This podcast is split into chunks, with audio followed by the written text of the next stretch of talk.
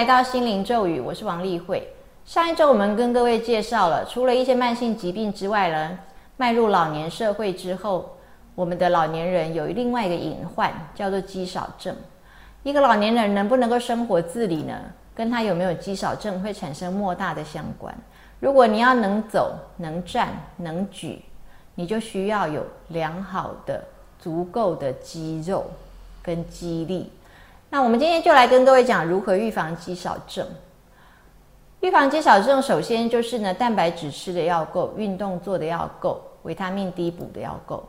蛋白质吃多少才够呢？以健康的老年人来讲的话呢，每一公斤的体重就要吃一公克的蛋白质。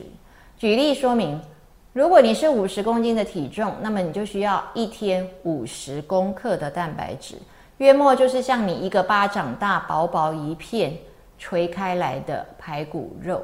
这样大概就五十公克也就够了，所以要达到五十公克这个目标不难。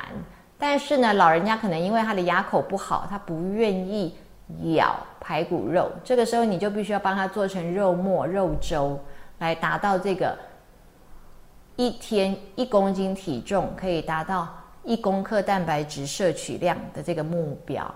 那如果已经有肌少症，属于比较衰弱的，正是卧床的、生病的、住院的这个的话呢，你就稍微要高一点。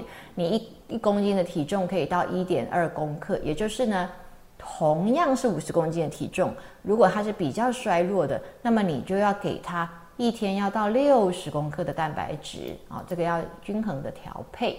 那运动做的要够，是因为呢，如果你只补充蛋白质。你光吃你不动，那你这个蛋白质吸带进来的热量也是转成脂肪。你本来是要养肌肉的，预防肌少症，结果你养到的是肥肉，啊，那就没有用了。那再来呢，维他命 D 补的要够。现在呢，医学上的报道认为维他命 D 跟预防肌少症有一定程度的相关。如果你的维他命 D 过少，你比较容易流失肌肉。因此呢。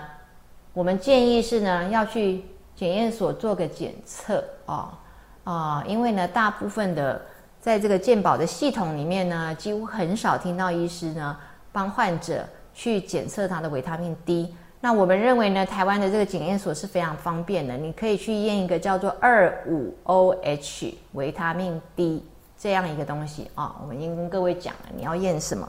因为呢，我们说要去验，你也不晓得要验什么。那我们已经告诉你要验什么了。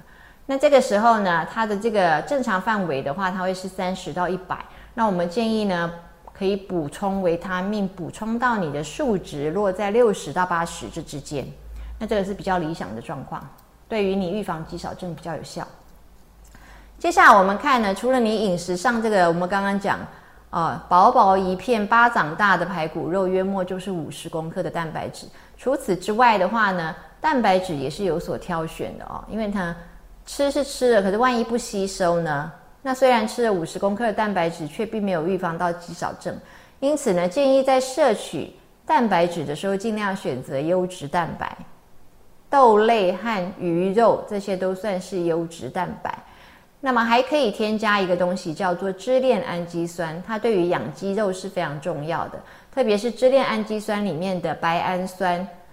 氨基异物酸，还有异白氨酸啊，这几个 leucine、valine、isoleucine 这几个东西，它会呢帮助你的这个肌肉里面的血流增加，然后呢让你这个肌肉的氨基酸的利用率增加，帮助它能够养出肌肉来，也可以帮助你排除你的乳酸。所以呢，比较好是在你运动之后来补充啊，因为排除乳酸嘛啊，所以在你运动之后来补充这个所谓的。支链氨基酸，运动之后三十分钟之内，这个时候是利用率效果最好的。那除此之外，科学家又研究出来另外一个东西，叫做贝塔羟基贝塔甲基丁酸，我们叫做 HMB。HMB 这个东西的话，它对于肌肉的合成也被认为是有帮助的哦，而且可以减少肌肉的流失。怎么样可以得到这个 HMB 呢？就是我们可以饮食呢多摄取一些。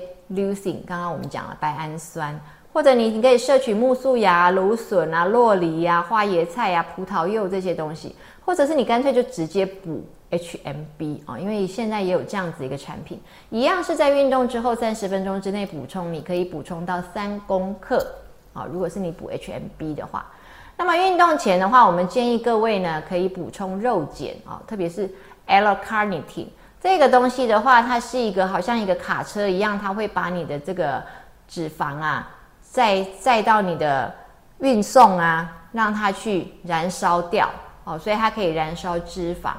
那也减少酸痛，减少疲劳。这个建议是在运动之前呢，先补充。就是呢，我们要减少肥肉的部分，燃烧脂肪，然后产生热量，让你能够运动的时候比较有力气。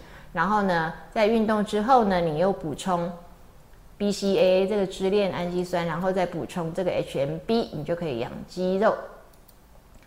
那我们来看一下呢，养肌肉，养肌肉要先了解一下肌肉啊，其实是分红肌跟白肌啊。红肌就是一种慢缩肌，白肌是一种快缩肌。什么叫慢缩呢？慢缩啊，就是帮助你维持姿姿势啊，哦，然后帮助你维持啊，能够做一些比较久的运动，比如说呢，要游泳啊、慢跑啊、马拉松啊。或者是健走啊，这些这些的话呢，它都需要很多的氧气，所以呢，红肌呢跟你的氧气的需要量有很大的关系，所以它是有氧运动嘛。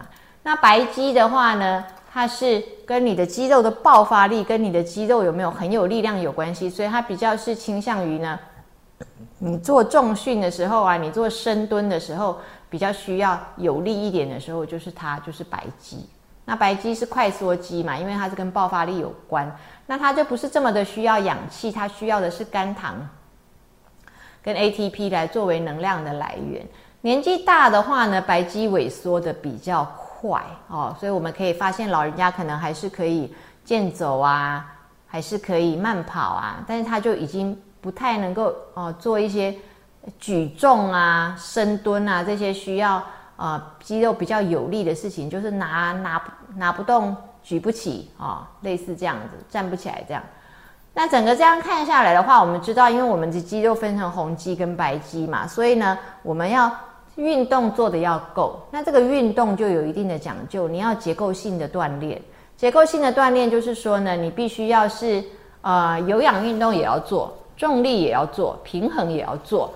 那每一次都要做这些个，首先你先热身嘛，再来你就分配啊，你要做一些有氧运动啊，跑跑跑步机啊，然后你要再做一些啊重力训练啊，然后你要再训练一下平衡啊，然后你最后要记得拉筋，就是你每一次都要把这些东西全部分配进去。啊，一个礼拜做个大概至少三次嘛。那我们看呢，很多个民众呢，他们也都上健身房都买会员，但是他们每次去，他们就是只有跑跑步机。那跑跑步机的话呢，它其实就是只有训练肌耐力哦，除非你是在跑步机上面快跑哦。那它这个呢，你不能老是都是训练肌耐力，然后呢，老是训练这个红肌。你要知道，你需要做一些重力训练。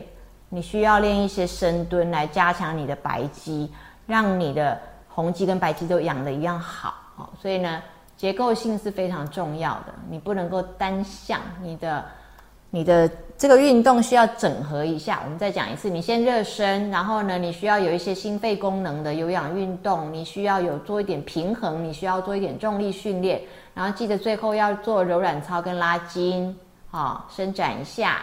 好，谢谢各位。